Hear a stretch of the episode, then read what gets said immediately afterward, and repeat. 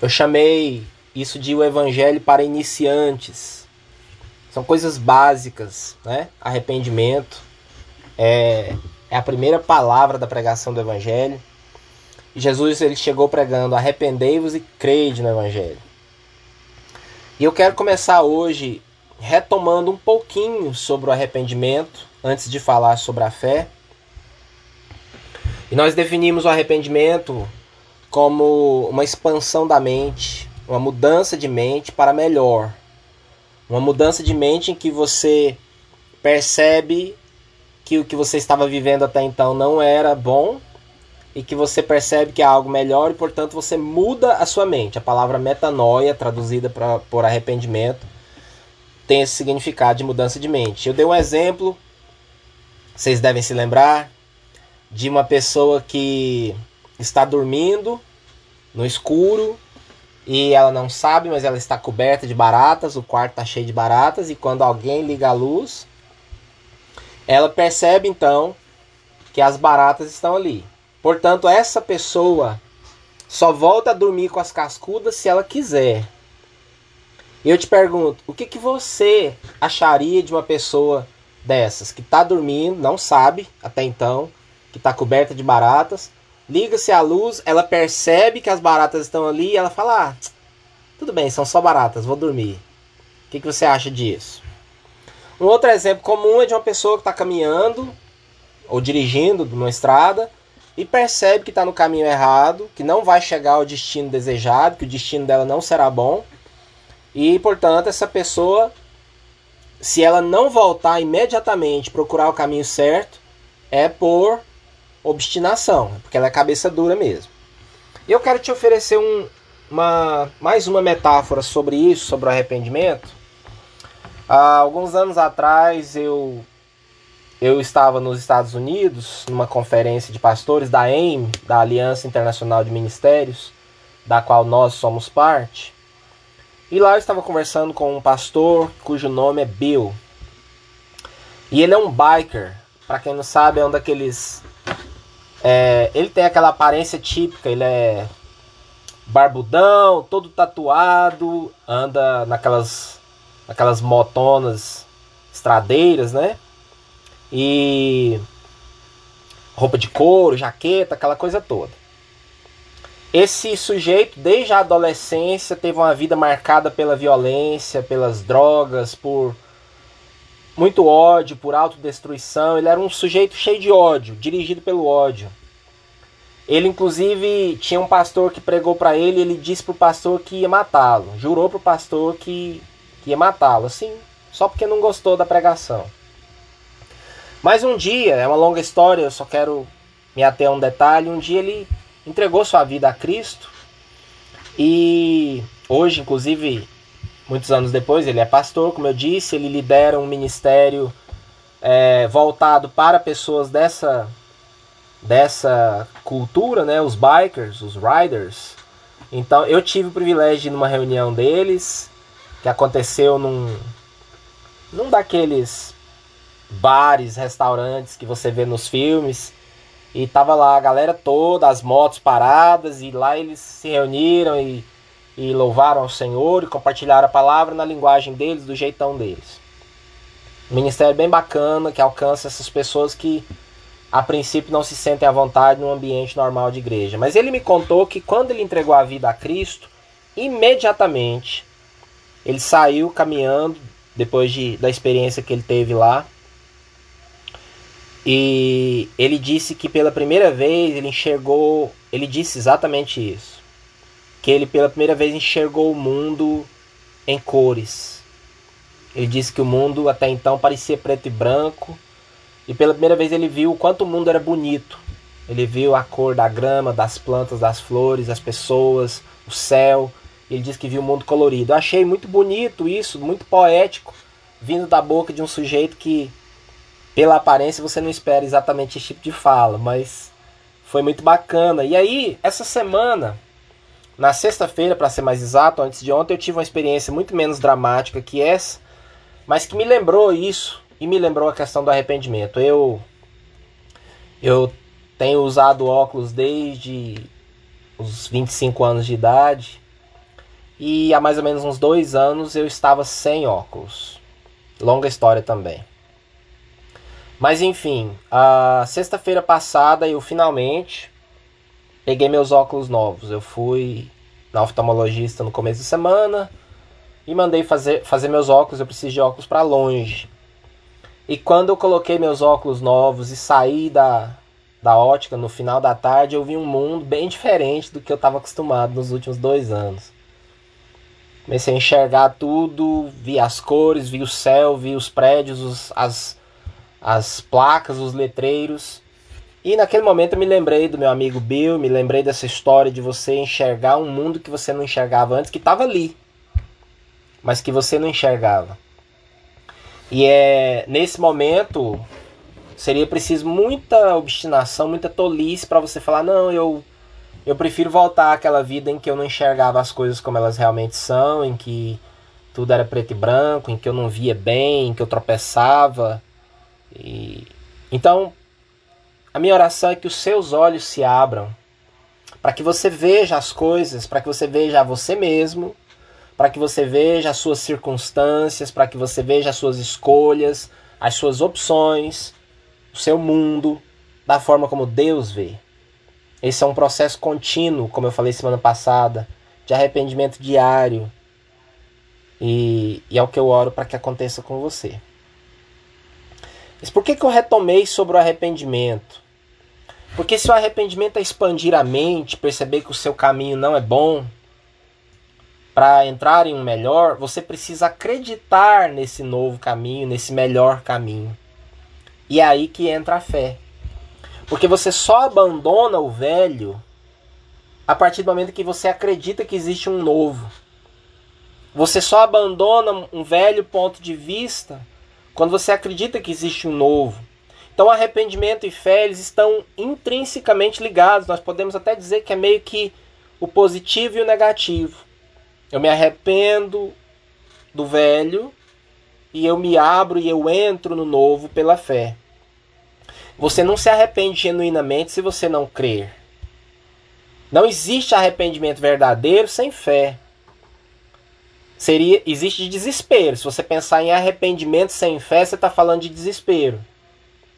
Que é quando alguém percebe que a sua vida está toda errada, mas ela não tem uma opção, ela não, ela não enxerga algo diferente daquilo. E também você não pode falar da fé bíblica sem arrependimento. Isso seria utopia, ou até mesmo hipocrisia, ou não sei nem como definir.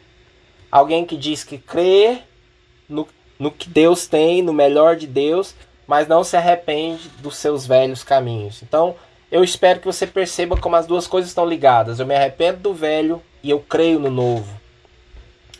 Ah, eu me arrependo da escuridão porque eu acredito na luz. Eu me arrependo do caminho que eu estava caminhando até então e volto porque eu acredito que existe um outro que é melhor do que o meu. Ou seja, eu só posso falar a verdade se eu parar de mentir. Eu só posso amar verdadeiramente se eu desistir do rancor e se eu me dispuser a perdoar. O evangelho então ele prega isso: arrependa-se e creia. As duas coisas estão ligadas. E hoje eu quero falar dessa segunda parte. É preciso crer, é preciso ter fé. Crer no quê? Crer no evangelho.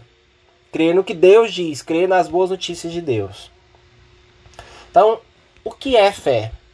Primeira coisa que eu quero falar é isso, eu vou projetar aqui para vocês.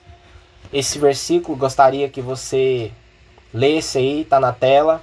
Hebreus capítulo 11, versículo 1. E eu quero ler esse texto para você na versão da Bíblia amplificada. A fé é a segurança, a confirmação, o documento de posse das coisas que esperamos, sendo a prova das coisas que não vemos e a convicção de sua realidade. A fé percebe como fato real o que não é revelado aos sentidos. Então, isso é uma definição bíblica de fé. É, segurança, certeza de coisas que eu não vejo, convicção de que eu não vejo, mas são reais. Eu nunca vi Deus, nunca vi Jesus, mas eu creio que é real. Eu nunca vi anjos, mas eu creio que é real. Eu nunca vi um monte de coisas que eu acredito, mas creio que é real. Isso é fé. Ah, Paulo ele diz que nós uh, vivemos pela fé e não pelo que nós vemos. Então a nossa vida, a minha vida e a sua vida, a vida de quem crê, ela não é vivida. Base... Veja bem, nós temos essas duas dimensões, o que eu vejo e o que eu creio. E essas duas coisas, muitas vezes, se não o tempo todo, é, estão. É, não estão perfeitamente alinhadas. Muitas vezes estão completamente desalinhadas. Aquilo que eu estou vendo e aquilo que eu creio. E a palavra do Senhor nos diz que nós não andamos, não vivemos pelo que vemos, mas nós andamos, nós vivemos pelo que nós cremos. Então, isso é, isso é um modelo de vida muito, muito louco, muito bonito, muito desafiador. É o que nós somos chamados para viver. Você não vive, você não anda pelo que você está vendo nesse momento quando você olha para a sua vida. Você anda pelo que você crê. Então, quando você olha, preste atenção nisso. Quando você olha para você mesmo, para suas circunstâncias, para sua saúde, para sua situação financeira, para suas emoções, para o que você sente, para o que os seus sentidos te dizem. Você escolhe não basear a sua vida naquilo. Você escolhe basear a sua vida e caminhar baseado no que você crê, no que o Evangelho diz, no que a palavra de Deus diz. Então, isso afeta tudo. Se tem áreas da sua vida em que o que você acredita e o que você está vivendo está muito diferente, você está diante de uma opção. Você vai andar pelo que você está vendo, que os seus sentidos te dizem, o que sua razão te diz, o que todo mundo te diz, ou o que a palavra de Deus te diz. E uma outra coisa que eu quero dizer se você tem áreas da sua vida em que você não está vendo nada, em que você sente que não tem o controle, você tem dúvidas, inclusive, você hesita, você precisa que Deus intervenha, senão você está perdido. Eu quero te dar uma boa notícia, isso é ótimo. Isso é sinal de que você é uma pessoa de fé. Normalmente, quando se fala de pessoas de fé, muita gente pensa naquela pessoa que não tem dúvida de nada, que, que tem um olhar místico, que, que, que tá vendo coisas que ninguém vê. E isso não é bíblico. Na verdade, os santos, os homens e mulheres de Deus da Bíblia, todos os santos genuínos que estão na Bíblia que eu conheço, são pessoas como eu e você que têm dúvidas, que hesitam, que leia os Salmos, nós estamos lendo os Salmos. Leia a história de Abraão, leia a história de Isaac, de Jacó, leia a história de todos os santos, homens e mulheres de Deus na Bíblia, e você vai ver que são pessoas que hesitam, que têm incertezas, que têm dúvidas, que dependem de Deus. E isso é fé. A fé é depender de Deus para ele preencher as lacunas na minha visão. A fé é pegar na mão de Deus e andar no escuro quando eu não estou vendo nada, crendo que Ele vai me guiar. A fé é isso. Bem diferente do que muitas vezes você já ouviu por aí. Eu sei que essa minha pregação talvez está diferente de algumas coisas que você já ouviu sobre fé. Eu quando leio a Bíblia, quando vejo a vida dos homens e mulheres de Deus na Bíblia, dos heróis da fé, eu vejo pessoas exatamente iguais a mim e a você, pessoas que hesitavam, que duvidavam, que questionavam a Deus, que tinham medo, mas que colocaram o seu olhar, a sua esperança e a base da sua vida não no que elas estavam vendo, vivendo e sentindo, mas no que ela, na palavra de Deus. A fé tem que ser colocada no evangelho, na palavra de Deus. Esse é, essa é a chave crer no que o Deus imutável, no Deus que não pode mentir, no que ele disse. O verso 6 de Hebreus 11, também muito conhecido, eu quero ler na Bíblia Amplificada, diz assim: olha para sua tela. Mas sem fé é impossível agradar a Deus e satisfazer a Ele. Porque quem quer que se aproxime de Deus precisa necessariamente crer. O que, que você tem que crer? Eu quero aqui te falar, começar a te ensinar algumas coisas no que é que você precisa crer. Você precisa crer que Deus existe e que Ele é o recompensador daqueles que o buscam intensamente e diligentemente. Então, olha só que interessante. Segundo a Bíblia, você precisa crer. Não é complicado. Primeira coisa, crer que Deus existe. Mesmo que você nunca o tenha visto, mesmo que não haja evidências para os seus sentidos. Mas a Bíblia diz que você precisa crer que Deus existe. Segundo, você precisa crer que Deus recompensa a quem o busca. Portanto, se você está buscando a este Deus, que a própria Bíblia diz que ele é invisível, Paulo falando a Timóteo fala do Deus invisível. Então é, tá, tá tudo certo, não é para ver mesmo não. Aliás, Deus gosta de ser invisível. Um dos mandamentos dele, ele proibiu fazer qualquer representação dele. Deus, Deus ele é maior do que qualquer representação imagética que possamos fazer. E por que essa proibição de representações imagéticas? Justamente para que você não limite a Deus dentro de uma figura concebida pela mente humana, coisas da terra, debaixo da terra, como está escrito lá no mandamento. Então é o Deus invisível. Crer nesse Deus, crer que ele existe, crer que ele recompensa você se você o buscar. E essa, essa é uma das maneiras de você resumir a Bíblia. História de pessoas que começaram a buscar um Deus que não viam e foram recompensadas grandemente por isso. Terceira coisa que você precisa crer, vou projetar para você. Contudo, aos que o receberam, aos que creram em seu nome, deu-lhes o direito de se tornarem filhos de Deus. Você precisa crer que Jesus é o Filho de Deus. E aí a gente entra na história do Evangelho, de um Deus que ama tanto você que envia o próprio Filho para morrer em seu lugar.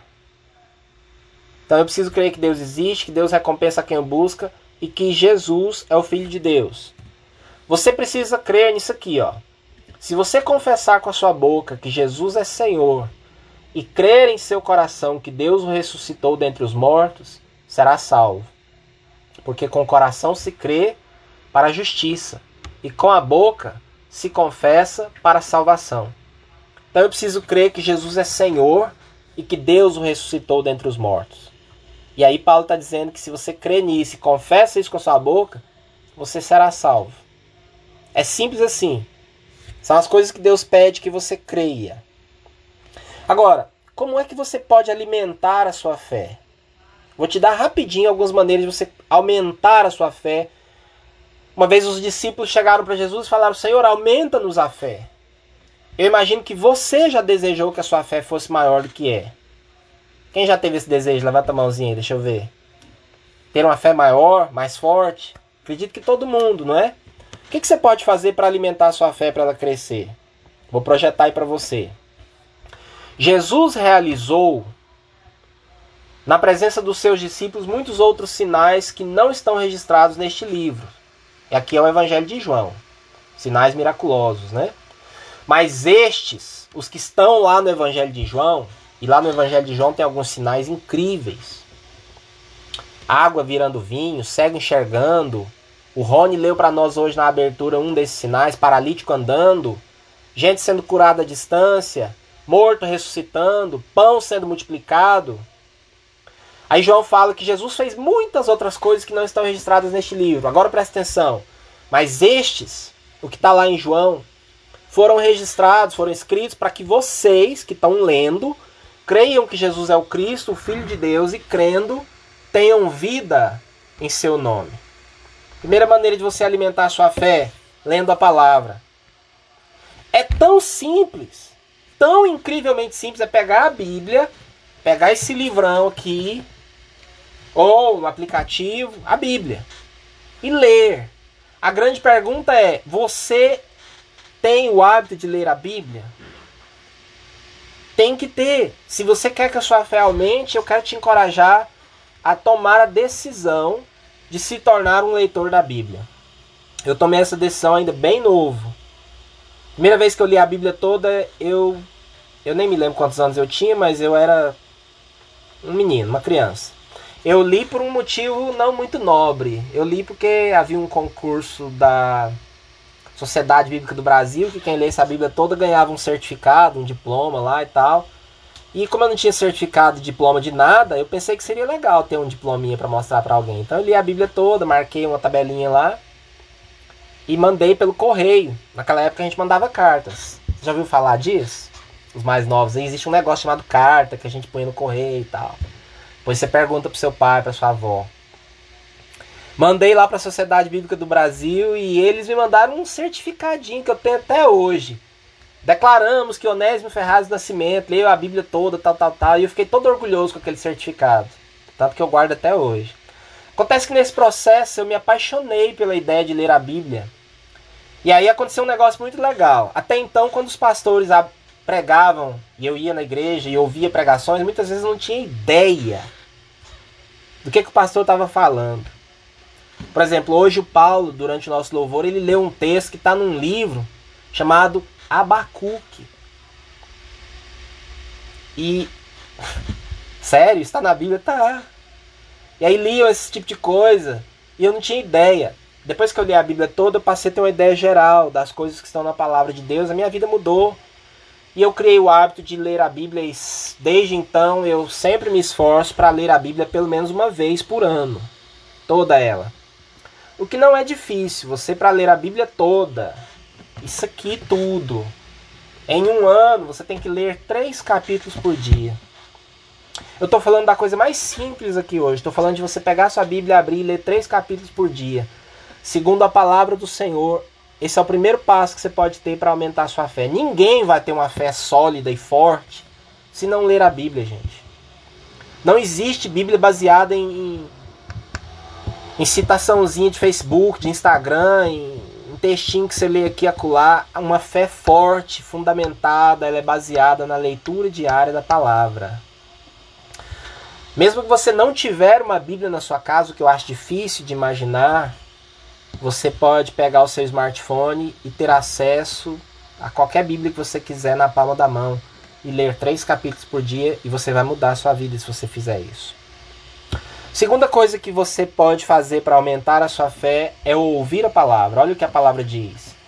Consequentemente, a fé vem por ouvir a mensagem, e a mensagem é ouvida mediante a palavra de Cristo. Outras versões dizem que a mensagem é ouvida pela pregação.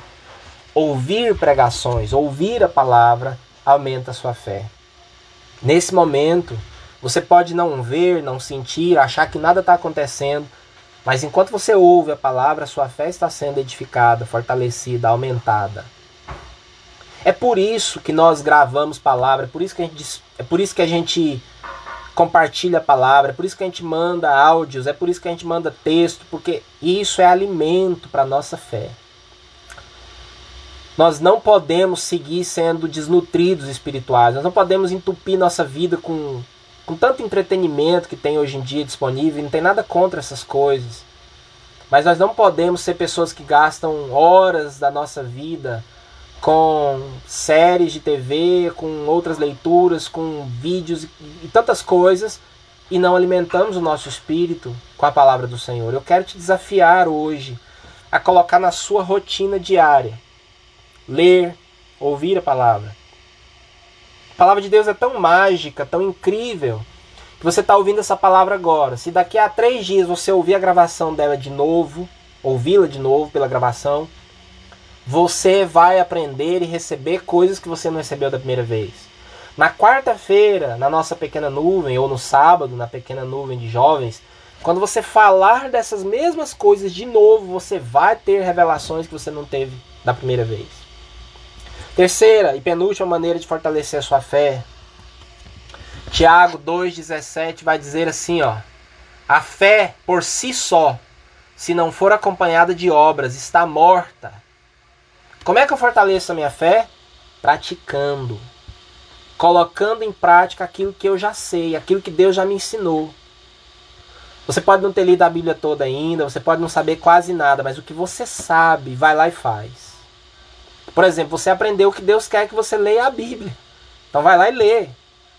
Você aprendeu que Deus espera que você tire um tempinho para orar, para falar com Ele todo dia, no quarto, no lugar secreto. Vai lá e ora.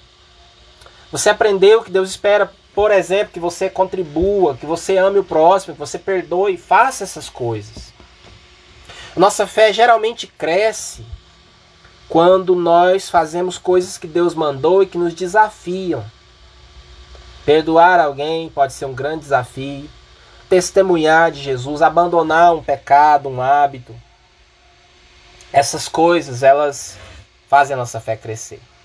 Para terminar, olha só esse versículo aí. Jesus respondeu: Se vocês tiverem fé do tamanho de uma semente de mostarda, poderão dizer a esta amoreira: Arranque-se e plante-se no mar, e ela lhes obedecerá. Eu quero, já estou terminando. É, aqui Jesus fala que se a sua fé for grande, do tamanho de uma semente de mostarda, que ele em outro texto vai dizer que é uma semente muito pequena, você vai poder dizer para uma planta: planta, arranque-se plante-se no mar, e ela vai te obedecer. Claro que, que Jesus está falando em metáforas, né? não existe um, um medidor de fé aí disponível para você colocar na cabeça das pessoas e descobrir, ou no coração, ou seja lá onde for, e descobrir se a fé dela é do tamanho de um grão de mostarda, ou do tamanho de uma semente de laranja, ou, ou do tamanho de alguma coisa muito menor que uma semente de mostarda. Mas o que Jesus está dizendo aqui, primeiro a metáfora é interessante porque ele está falando de uma semente, que é uma coisa que tem vida e que tem potencial de crescimento. Uma semente é uma cápsula de vida. Toda semente tem o potencial de uma nova vida ou de novas vidas dentro dela. Então, quando Jesus fala disso, ele está dizendo que a sua, a sua fé, por menor que seja, ela tem o potencial de crescer. Eu não sei você, mas isso me consola muito. Quer ouvir outra coisa que me consola muito? Talvez você nunca pensou nisso. Olha só, abre os seus olhos e ouvidos aí se te consola, várias vezes, em várias ocasiões, Jesus disse para os discípulos dele, aqueles que andavam com ele, que eles eram homens de pequena fé, que a fé deles era muito pequena. Jesus os repreendeu várias vezes por isso. Então, se a fé daqueles discípulos que andavam com Jesus, vendo Jesus, ouvindo Jesus e vendo os milagres, era uma fé tão pequena que Jesus várias vezes fala: vocês são muito. A fé de vocês é muito pequena. Por que, que vocês não creem? Então, queridos e queridas, fica tranquilo que é normal que você tenha uma fé pequena. É normal que você em muitos momentos fala: por que, que eu não consigo crer mais? Mas não é normal você se acomodar com isso. Não é normal você não acreditar hoje que a sua fé pode crescer, porque a palavra do Senhor nos ensina que ela pode. Então, você é responsável por alimentar a sua fé e fazê-la crescer. Eu quero então terminar com essa a, afirmação. Você é responsável por alimentar a sua fé e fazê-la crescer. Te ensinei aqui alguns princípios para que você faça isso. E a pergunta que fica, o desafio, a pulga que eu quero deixar atrás da sua orelha é se você entende a importância disso e se você está disposto, disposta a partir de hoje a alimentar a sua fé. Se a fé é o sentido que nos coloca em contato com o mundo espiritual, com Deus a quem em quem nós cremos e com as coisas do céu, você não acha que é um grande problema quando nós estamos andando baseados nos cinco sentidos naturais e não fazemos nada para alimentar a nossa fé?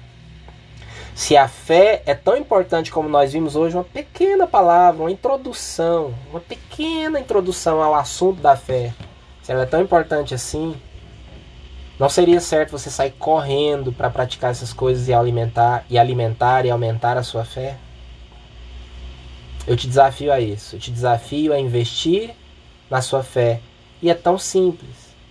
Tudo que você tem a fazer é pegar a palavra do Senhor e começar a ler. E cada vez que você for ler ou ouvir, que você possa orar e dizer: Espírito Santo, abra os meus olhos para que eu compreenda, para que eu creia e me ajude a praticar essa palavra. Se você fizer essa oração, abrir a sua Bíblia e lê-la, os seus olhos vão se abrir, escamas vão cair dos seus olhos e a sua fé vai crescer. Esse é o meu desafio para você, para essa semana e para o resto da sua vida, em nome de Jesus. Vamos orar?